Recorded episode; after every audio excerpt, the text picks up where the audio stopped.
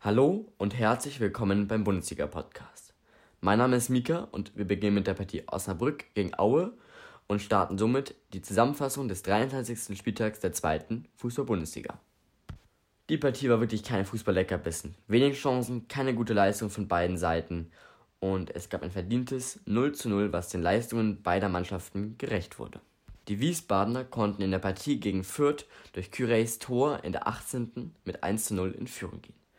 Nielsen von Fürth glich in der 49. aus, dies war auch der Endstand. 1 zu 1, Wiesbaden und Fürth verpassten zum einen den Befreiungsschlag und zum anderen den Anschluss an die Top 4. Nach einer ereignisarmen ersten Halbzeit konnten die Bochumer in der Auswärtspartie gegen Dresden durch Jean Wudas Tor in der 65. mit 1 zu 0 in Führung gehen. Den 1:1 Ausgleich für Dresden erzielte Nicolaou in der 70. Doch Bochums Janelt machte in der 93. den Siegtreffer zum 2:1 für Bochum. Kommen wir zum Stadtderby HSV gegen St. Pauli. Der HSV ließ St. Pauli in den ersten 15 Minuten kaum aus ihrer Hälfte raus.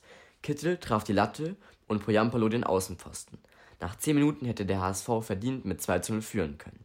Fährmann konnte sich nach dem Fehlpass von Schaub gegen Van Drongelen und Aaron Hunt durchsetzen, die Kugel lupfte er anschließend in der 15. über Torwart Heuer Fernandes zum 1:0 für den FC St. Pauli ins Netz.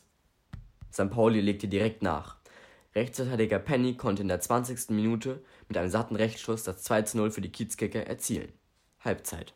Nach dem Seitenwechsel konnte St. Paulis Benatelli in der 67. die Führung auf 3:0 per Kopfball ausbauen doch sein Treffer wurde wegen Abseits von Miyaishi aberkannt.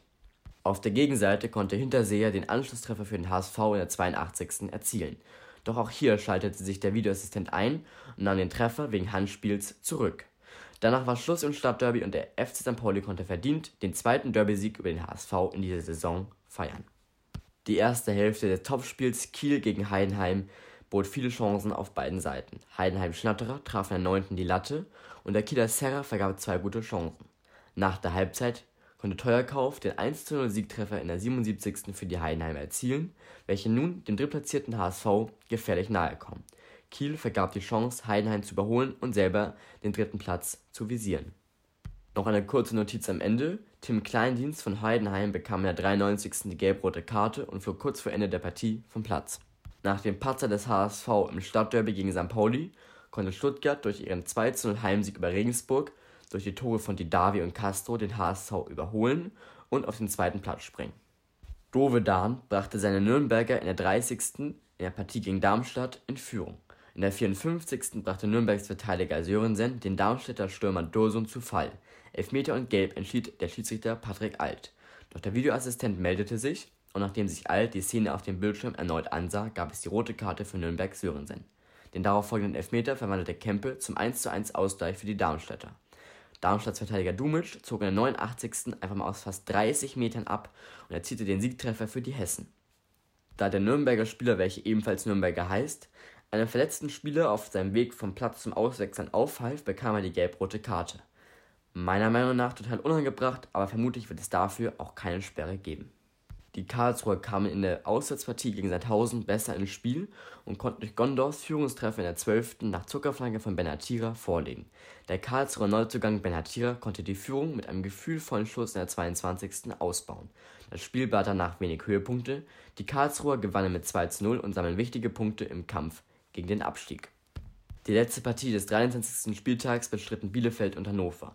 Aufgrund starken Regenfällen wurde die Partie von Schiri Hartmann um 30 Minuten verschoben. Lange war gar nicht klar, ob überhaupt angepfiffen wird. Doch dann ging es los und die Hannoveraner kamen mit den Platzbedingungen besser klar. Die Bielefelder hatten Probleme und konnten sich keine erwähnenswerten Chancen erspielen. Doch der eingewechselte Jabo konnte in der 83. den Siegtreffer für Bielefeld erzielen und somit bleibt die Arminia Spitzenreiter. Somit wären wir am Ende von dieser Folge. Heute ist Montag, trotzdem kommt die zweite Liga. Wieso? Da die erste Liga heute um 20.30 Uhr noch spielt, wird die zweite Liga vorgezogen und die erste am Dienstag ausgestrahlt. In der nächsten Woche ist dies wieder umgekehrt, wie immer. Vielen Dank fürs Zuhören und bis zum nächsten Mal.